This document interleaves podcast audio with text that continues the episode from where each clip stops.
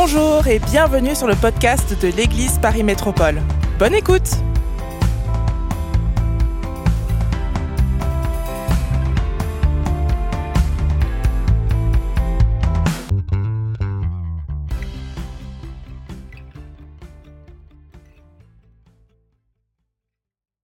On va sans plus tarder, euh, après ces bons moments de, de louange, d'adoration, de célébration, euh, de prière aussi. euh, ces moments de prière sont si importants les, mardis soirs, de, prier pour toutes ces requêtes de prière et de croire que Dieu répond. Amen. Et euh, alors, sans plus tarder, on va tourner dans la parole de Dieu. J'ai cette conviction que le Seigneur va toucher ton cœur ce soir. Amen. Avec une parole d'une grande simplicité. Mais comme depuis plusieurs semaines, nous explorons les paraboles et parce que Jésus a dit qu'il allait nous révéler, qu'à nous appartient, qu'il nous appartient de connaître les secrets du royaume des cieux. Amen. C'est pas pour n'importe qui, c'est pour des gens qui ont faim et qui ont soif. Hallelujah. C'est ce que nous voulons. Et j'aimerais continuer ce soir sur cette parabole, cette première parabole, la première, d'après ce que l'on comprend de la chronologie euh, des évangiles, c'est Matthieu 13, c'est la première fois où Jésus raconte une parabole. Donc il raconte une histoire, il ne donne pas le sens de ce qu'il dit publiquement. Et ses disciples vont venir vers lui par après, juste après, ils vont lui dire, Seigneur, pourquoi est-ce que tu parles à la foule en parabole? Et, et- les théologiens, nous- les biblistes nous montrent qu'à partir de là, Jésus se mit à parler en parabole. Et il va donner l'explication de Matthieu 13, de cette fameuse euh, parabole du semeur. Et je vous la raconte en quelques secondes ce soir. Euh, si vous ne l'avez pas lu, si vous êtes nouveau dans la foi, euh, Jésus dit, le royaume des cieux est comme un homme qui sème et les semences tombent au bord du chemin et puis après tombent dans une terre rocailleuse ou une terre où il y a des ronces et puis une, bonne terre et, et elle pousse, elle porte 3, 60, 100 fois plus. Et, et les disciples disent, Seigneur, mais qu'est-ce que ça veut dire? Jésus dit, je, vous donne, il y a Jésus il y a Christian ce soir qui va expliquer. Le semeur, c'est celui qui annonce l'Évangile. Amen. C'est toi le semeur aussi. Mais c'est le Saint-Esprit aussi, c'est le Seigneur. Et la semence, c'est la parole de Dieu. Ça, c'est Jésus qui le dit. La semence, c'est la parole de Dieu. La première terre, on l'a vu la semaine dernière, c'est la terre qui est dure, dans laquelle la semence ne peut même pas rentrer. Et on a vu ensemble que le Seigneur doit briser la terre. Et l'essence, le centre de toute cette parabole, c'est le cœur de l'homme. Jésus met l'emphase sur l'importance de ton cœur et de mon cœur. Le cœur doit être, je n'ai pas à dire, mais je vais le dire, brisé, cassé. Le cœur de l'homme est dur. On l'a vu ensemble la semaine dernière. Une fois qu'il est brisé, qu'il s'ouvre, on découvre des choses à l'intérieur qui étaient cachées. On découvre la caillasse, des cailloux, des mauvaises herbes, de mauvaises racines. Et, et quelqu'un, un fermier, doit venir labourer cette terre, travailler cette terre, assainir cette terre. Une fois qu'elle est saine, qu'elle est purifiée, eh bien la semence peut pousser et porter beaucoup de fruits. Et c'est le cœur de l'homme. Et on voit à travers cette parabole ce grand antagonisme qui existe depuis le début des temps entre Dieu et l'homme. Il y a une guerre entre mais vous dites, pasteur, Dieu nous aime. C'est parce qu'il nous aime que parfois il nous fait la guerre. Dieu nous aime et il doit lutter avec nous. Lutter avec ce grand antagonisme qui est là depuis si longtemps, c'est notre perception personnelle, notre définition à nous de qu'est-ce que le bonheur. Et ça ne prend pas beaucoup d'expérience de vie pour comprendre que pour l'être humain, pour les hommes, en fait, le bonheur dépend de choses extérieures à lui. Et l'homme croit, l'homme est convaincu que pour affronter la vie, pour, que, lui soit mieux, eh bien, des choses autour de lui doivent changer. Et c'est cet antagonisme qui existe entre Dieu et l'homme. Si je me marie, je serai heureuse. Et Dieu dit non. Si tu es heureuse, tu es prête à te marier. Vous êtes d'accord avec moi? Si j'ai un boulot, si j'ai un job, si j'ai une meilleure situation financière, je serai heureux. Si je n'ai plus à lutter contre cette solitude, si je n'ai plus mal dans mon corps, si ou si j'ai cela, si j'ai la voiture de mon voisin, je serai heureux. Le monde vit ainsi. Et même certains vont vous dire, non, non, mais Pasteur Christian, moi je suis d'accord avec vous. Même regardez, pourquoi les gens vont tellement voir les psys autour d'eux? Parce qu'ils sont conscients que l'intérieur doit être mieux. Mais regardez ce que les hommes offrent aux hommes pour qu'ils soient heureux intérieurement. Ce sont des choses extérieures. On leur offre toutes sortes de recettes pour changer l'extérieur afin que l'intérieur se sente mieux. Et on va dire, ben, change de femme, change de ville, change de vie, change de personnalité, change ceci, change ça, et tu seras heureux à l'intérieur. Et l'homme en est à ce constat, plusieurs le réalisent de plus en plus, mais certains vont lutter jusqu'à leur mort pour essayer de se changer. Et l'homme ne peut pas se changer. Il n'y a que Dieu qui peut changer l'intérieur. Certains vont même venir à Jésus parce qu'on leur a fait miroiter que Dieu pouvait changer leur contexte. Mais l'Évangile n'a jamais annoncé que Dieu change de contexte comme ça. L'Évangile, est là surtout pour annoncer que, non, que, avant le contexte, le cœur. Dieu veut changer le cœur de l'homme. Et certains vont même suivre Jésus dans l'espoir que leur contexte change. Et c'est une des mauvaises terres dont Jésus parle. Jésus parle de, cette terre qui, qui, qui, reçoit, qui a, des, qui de la caillasse et que tout à coup, dans sa joie, sa pousse, ah, la, fleur pousse, elle sort, la plante, elle sort. Mais qu'est-ce que c'est beau l'évangile. Mais ils sont donc beaux. Et puis quelle belle louange. Et puis je suis allé à PM. Et quel beau culte de Noël. C'est extraordinaire. Mais moi, je deviens chrétien. Et puis le soleil lui tombe dessus. Et là, il y a des problèmes. Et là, il abandonne. Et Jésus dit, c'est l'homme, car il est l'homme d'un moment. Tu vois? Parce qu'il y a même des gens qui viennent à Dieu espérant un meilleur contexte, un meilleur, pardonnez-moi de simplifier les choses ainsi ce soir, un meilleur extérieur. Vous allez entendre beaucoup cette, comparaison ce soir entre l'extérieur et l'intérieur.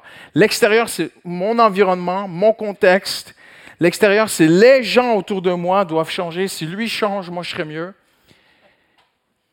Et Jésus vient avec une parabole en antagonisme confronter ceci.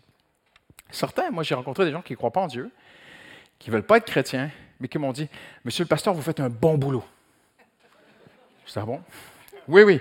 Parce que vous, vous amenez, vous prêchez, quelqu'un un jour m'a dit ça, j'ai terré son nom, vous, vous prêchez de bonnes valeurs dans un monde de plus en plus méchant. Et vous, les chrétiens de PM, et puis c'était un autre chrétien qui était venu dans un, culte en commun qu'on avait fait, et, même une personnalité connue de Paris qui m'avait dit, mais c'est beau le travail que vous faites, il faut continuer, et le monde sera meilleur à cause de vous, les chrétiens. Même ça vient contre l'Évangile. Parce que ce monsieur, en fait, s'est dit, si ces, gentils chrétiens influencent le monde, ben le monde sera meilleur, et parce que mon contexte sera meilleur, moi j'irai mieux. Vous voyez ce que je veux dire? Et Jésus voit le cœur de l'homme. Il voit tout, rien n'est caché à Jésus. Alors Jésus donne cette parabole parce qu'il est entouré. Ne pensez pas qu'au temps de Jésus c'était différent, ils étaient pareils. Il n'y avait pas nos technologies, mais le cœur de l'homme était pareil. Les gens ils étaient convaincus, mais si je peux avoir la vie de ce gars-là, ce Mathieu collecteur d'impôts, tu as vu le char qui s'est payé et tout, machin, avec ses chevaux, là, là, là. moi je dois marcher pour aller au... Tu moi c'est à pied que je vais au marché, il y a des serviteurs. Oh, quand Les gens, c'était comme ça. Et d'autres, c'était la religiosité, la religion. Et, et tout cela, c'était pour l'extérieur.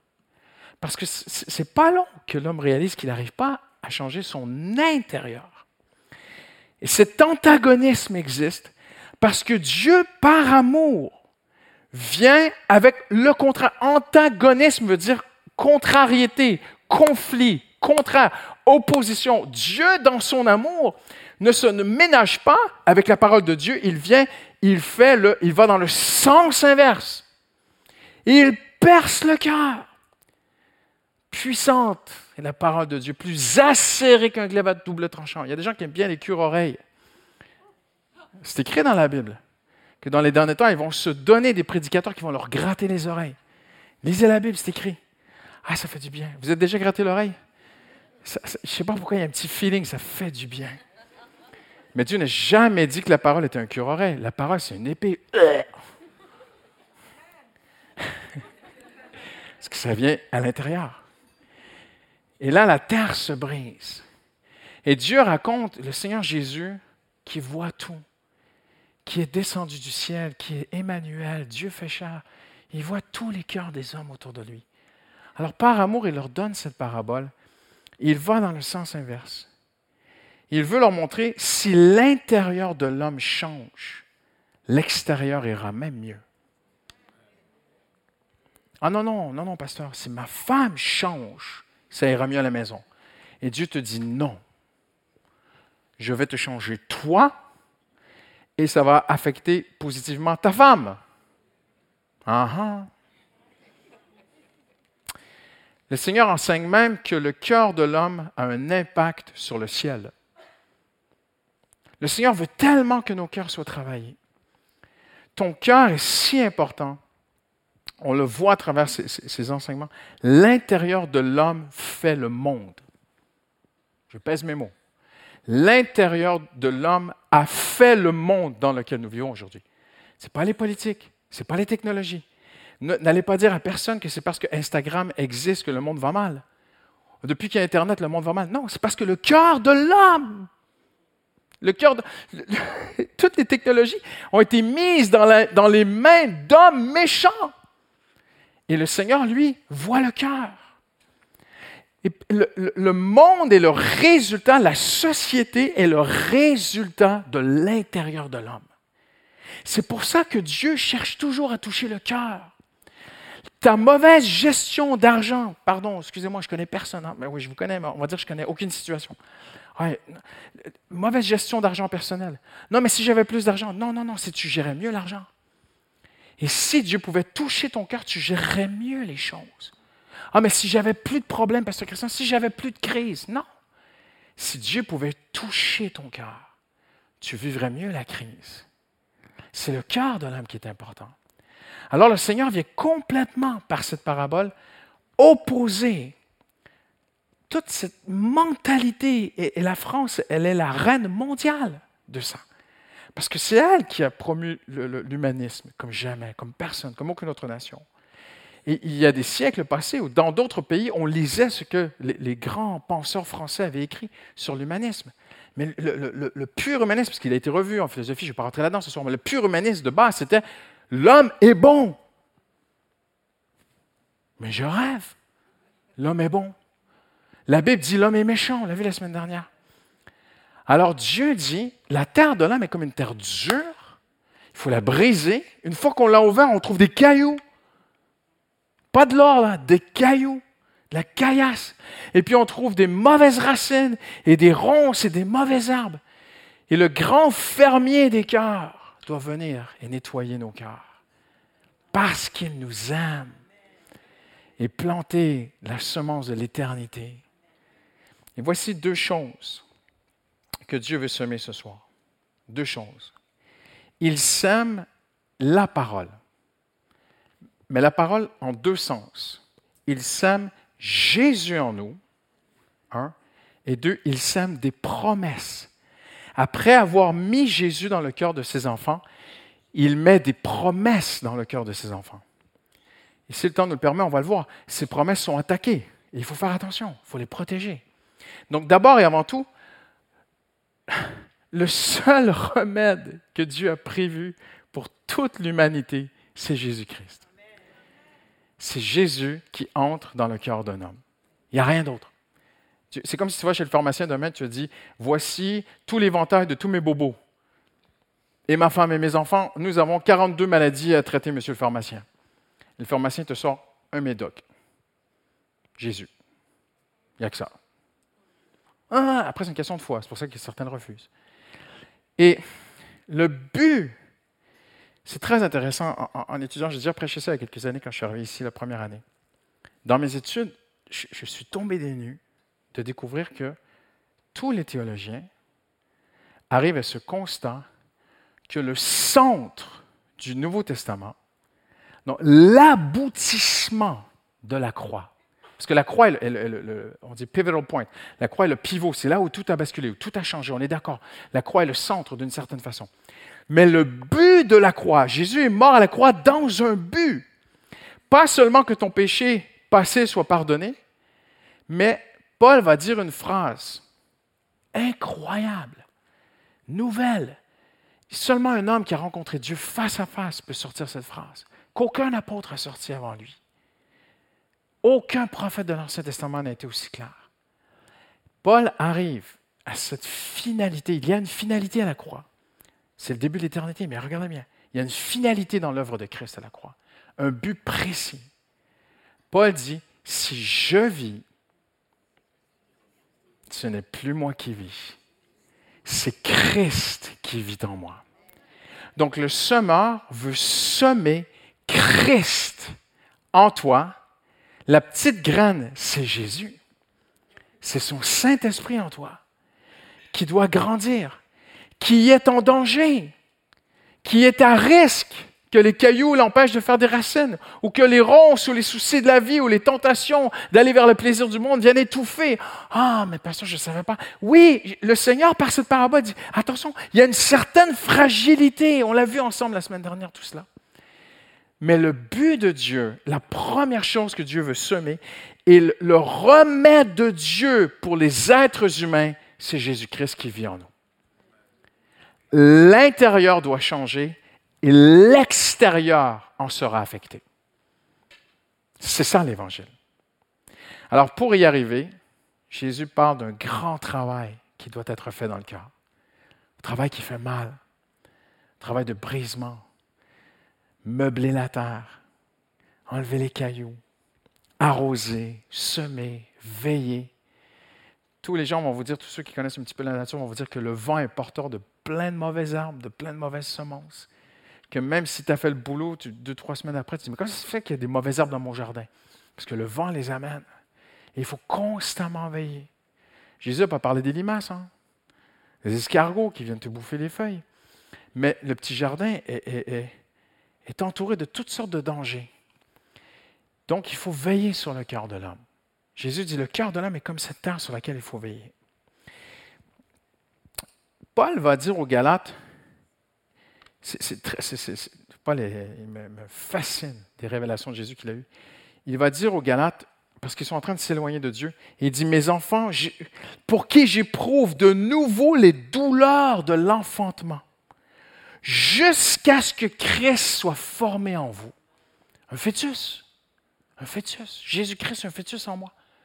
Un tout petit fœtus. Une semence qui, commence, qui germe, qui pousse en moi, qui grandit, qui prend de plus en plus de place dans ma vie, alors que la maman nourrit son fœtus. Le fœtus grandit, prend forme. Et Paul, Paul a peur. Il dit, ils sont en train d'avorter. Le fœtus sont en train d'avorter Jésus qui est en eux.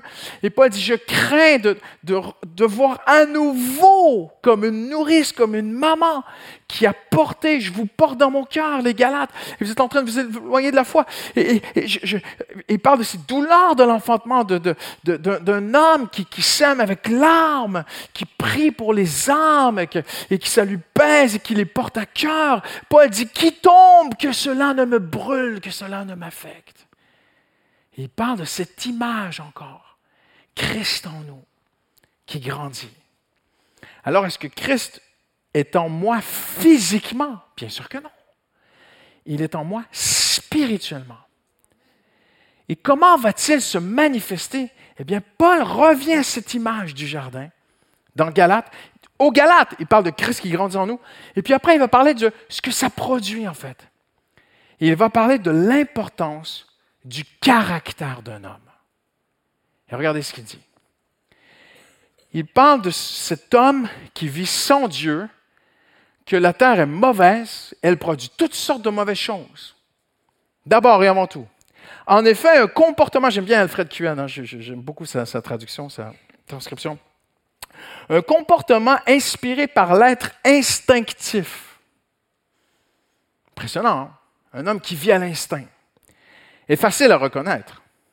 On sait bien de quoi est capable l'homme livré à ses penchants naturels, le pécheur. Christian Robichaud sans Jésus. Ce sont d'abord des pensées impures, sensualité, immoralité, indécence, libertinage, adultère, débauche, adoration des faux dieux, superstition. Parce que Christian, tu as tous ces problèmes. Non, non, non, t'inquiète. Jésus est venu dans ma vie. Le, superstition, occultisme, sorcellerie, magie. Mais avez-vous remarqué, il met la sorcellerie au même niveau que toutes les formes d'impureté. Après, c'est très fort.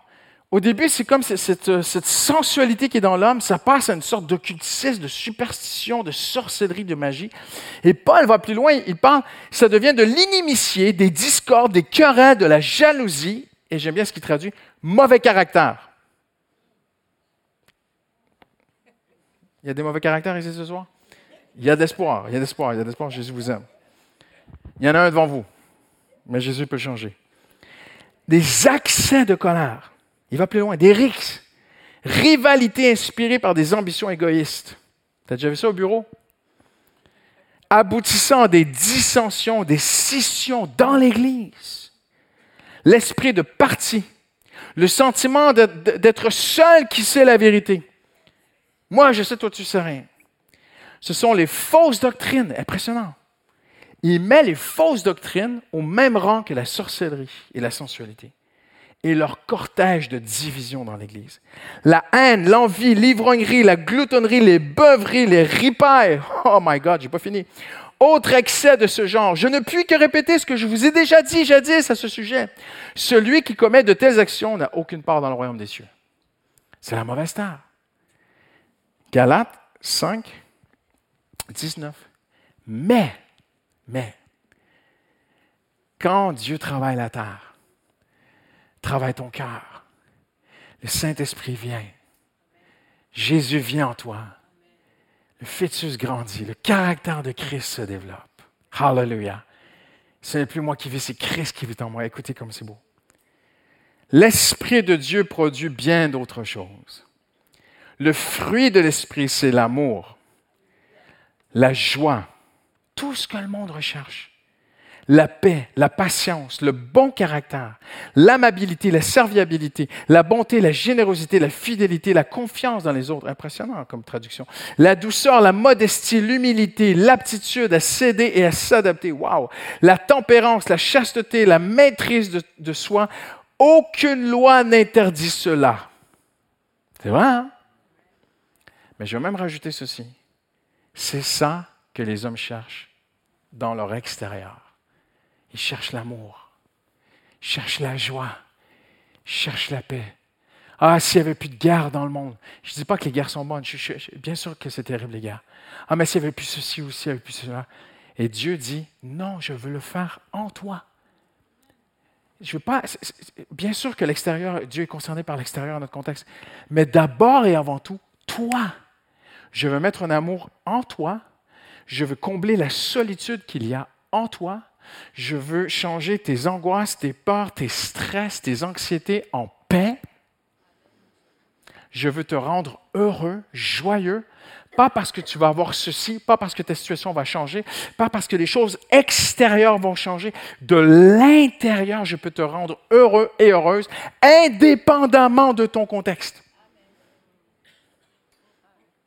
C'est le fruit de l'esprit.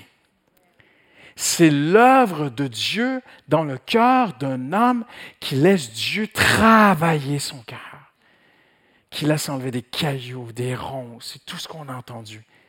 Parce que ces choses ne peuvent pas pousser avec la parole de Dieu. Ne peuvent pas pousser avec. Je ne sais pas si Pasteur Samuel vous l'a raconté, mais il était dans le métro un jour. Et puis il y avait une dame à côté de lui qui écoutait de la louange. Très fortement. Très fort. Il dit c'était dérangeant en fait. là, tu te dis, moyen comme témoignage. Et puis après, son téléphone sonne à la dame. Et elle se met à crier sur quelqu'un au téléphone. Limite à dire des gros mots, insulter. Bah, bah, elle se prend la tête avec quelqu'un, une colère au téléphone. Elle raccroche, bah, et elle commence à chanter des louanges. Le pasteur Samy était là, il la regardait. Et là, tu te dis, c'est pas ça un chrétien. Je ne dis pas qu'elle n'est pas sauvée. Mais le caractère de Christ. Hallelujah. Le caractère de Christ, ben, je fais attention aux gens autour de moi, dans le RER, dans le train, dans le métro. Et puis, ben, je fais attention à comment je parle au téléphone aux gens quand même. Il y a des gens qui ne sont même pas chrétiens, qui sont parfois plus polis. Voyez-vous le caractère de Christ. Hallelujah. Parce que, je vais vous dire ceci. Il y a une chose que Jésus fait que le monde ne peut pas faire. Mais il y a beaucoup de choses que le monde peut faire que Dieu peut faire. Le monde peut donner la prospérité, Dieu peut la donner. Mais tu peux avoir la prospérité sans le monde. Tu peux avoir les richesses sans le monde. Tu peux avoir la gloire, pardon, sans, Jésus. Sans Jésus, tu vas avoir beaucoup de choses. La santé, je vais même vous dire ceci. La guérison physique, tu peux l'avoir sans Jésus.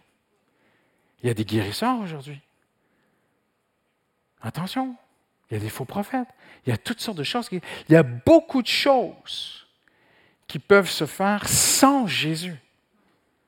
Mais il y a une chose que personne ne peut faire. Changer les cœurs. Personne ne peut faire ça. Que le Saint-Esprit.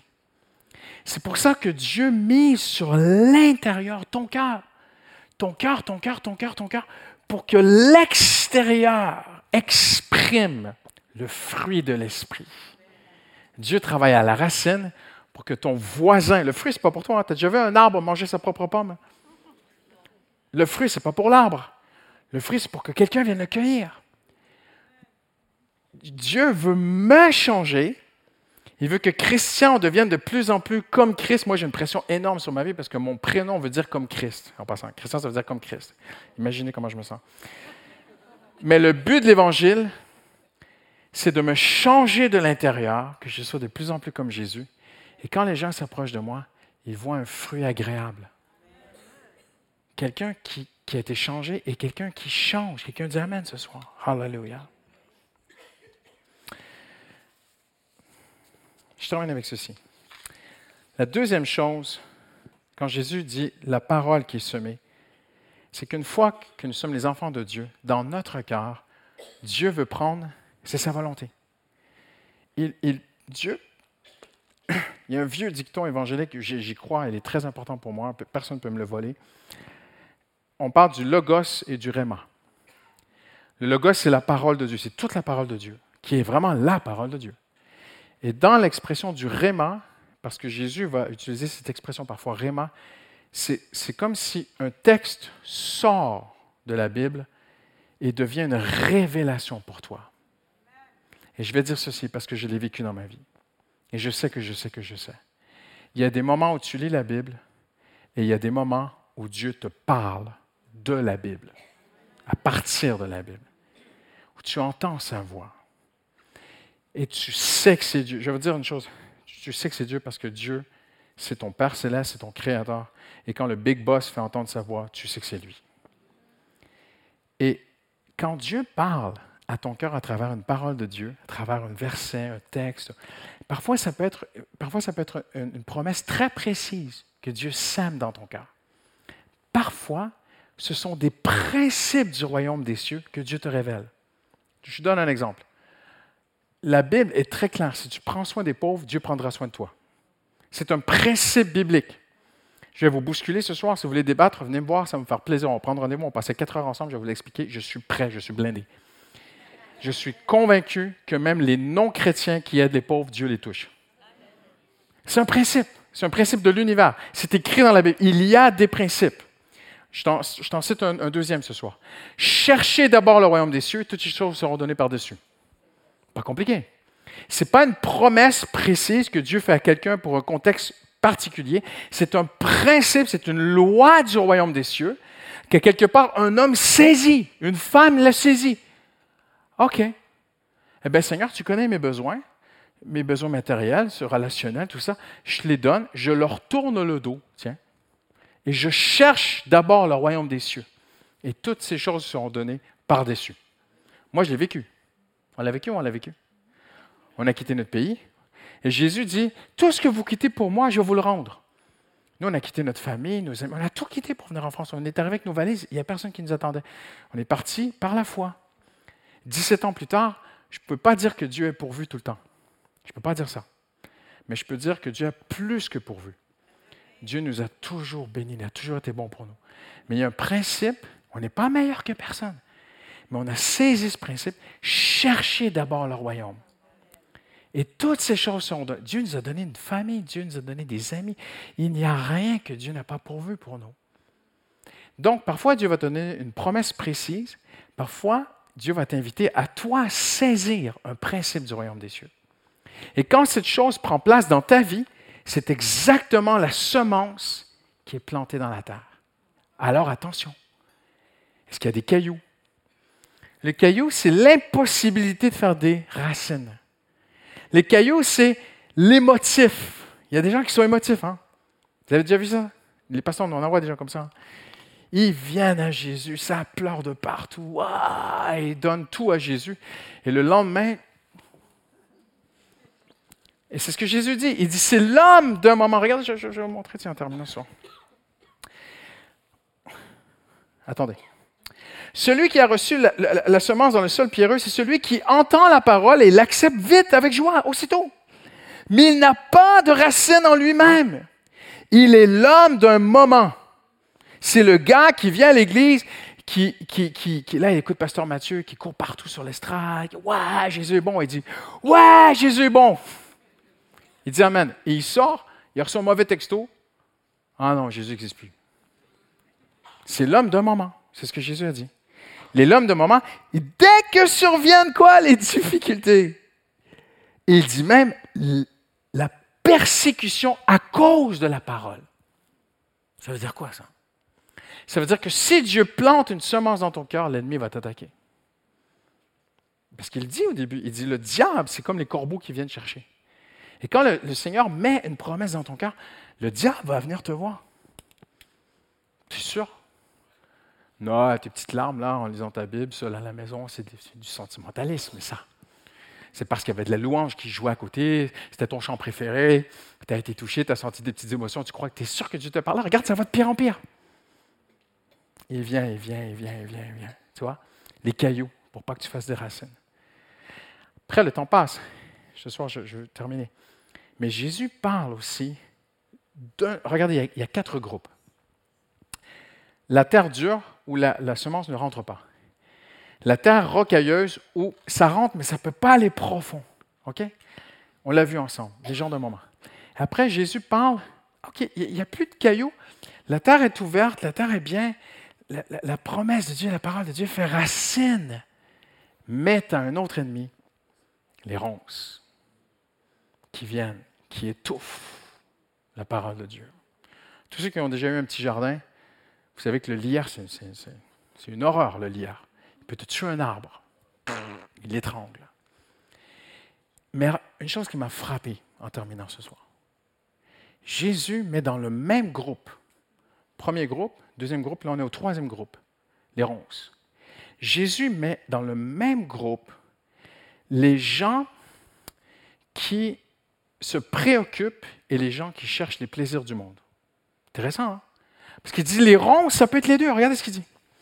Euh, celui qui a reçu la semence parmi les ronces, donc les ronces, c'est celui qui entend la parole, mais les préoccupations de ce monde et la très trompeur des richesses étouffent la parole et la rendent infructueuse. Le mot préoccupation ici, c'est les anxiétés. C'est quelqu'un qui est tiré ça et là, tu vois. Donc il y a quelqu'un qui reçoit, tu reçois une parole de Dieu, tu reçois une promesse de Dieu, mais tu n'arrives pas à garder focus les, anxiétés de la vie. Et Jésus met les deux dans le même groupe. Les préoccupations, mais les plaisirs. Et quand Dieu met une parole dans ton cœur, une promesse dans ton cœur, attention. Tu vas être tiré par là, tu vas être tiré par là. Les plaisirs vont t'attirer, les, choses vont t'attirer. Et, ces choses viennent entourer les promesses que Dieu nous donne pour nous faire douter. Et là, tout à coup, le plaisir du monde te fait chuter.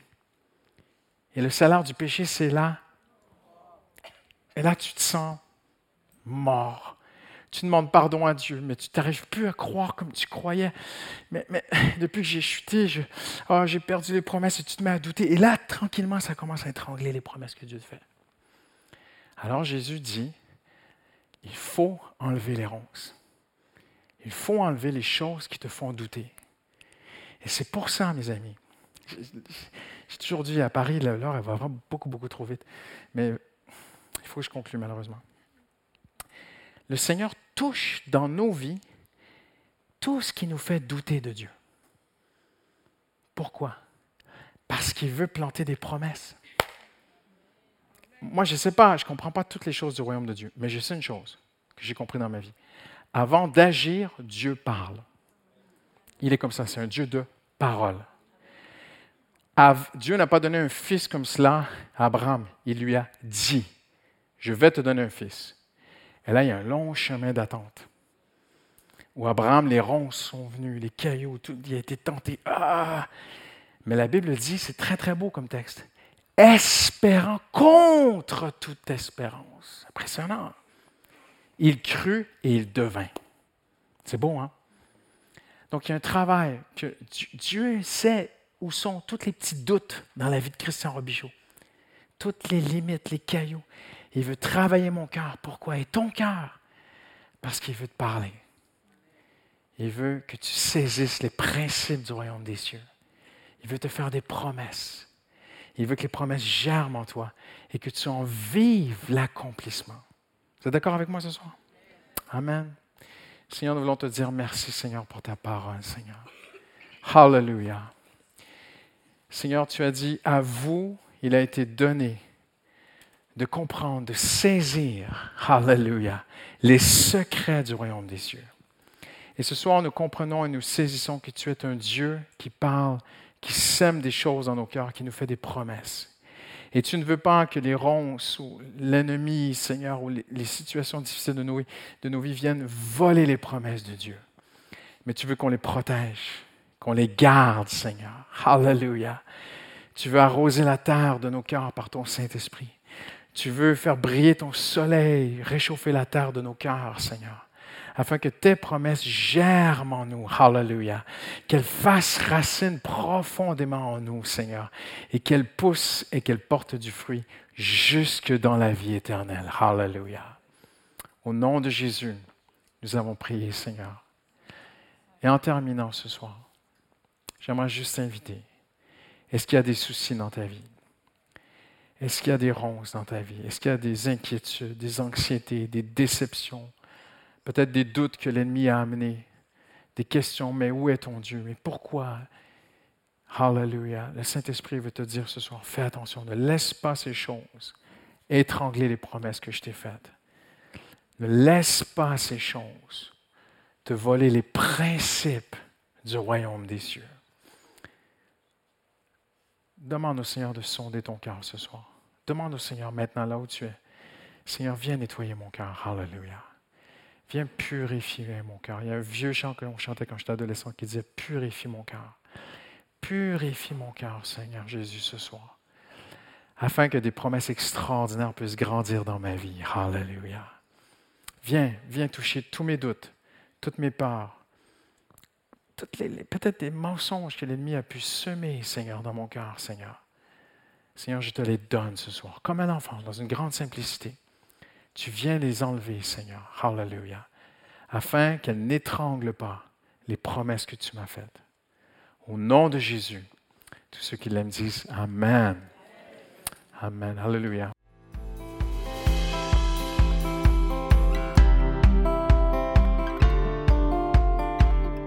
Merci d'avoir écouté le podcast de l'Église Paris Métropole. Retrouvez toute notre actualité sur notre site monégliseaparis.fr et sur nos réseaux sociaux Instagram, Facebook et YouTube Église Paris Métropole.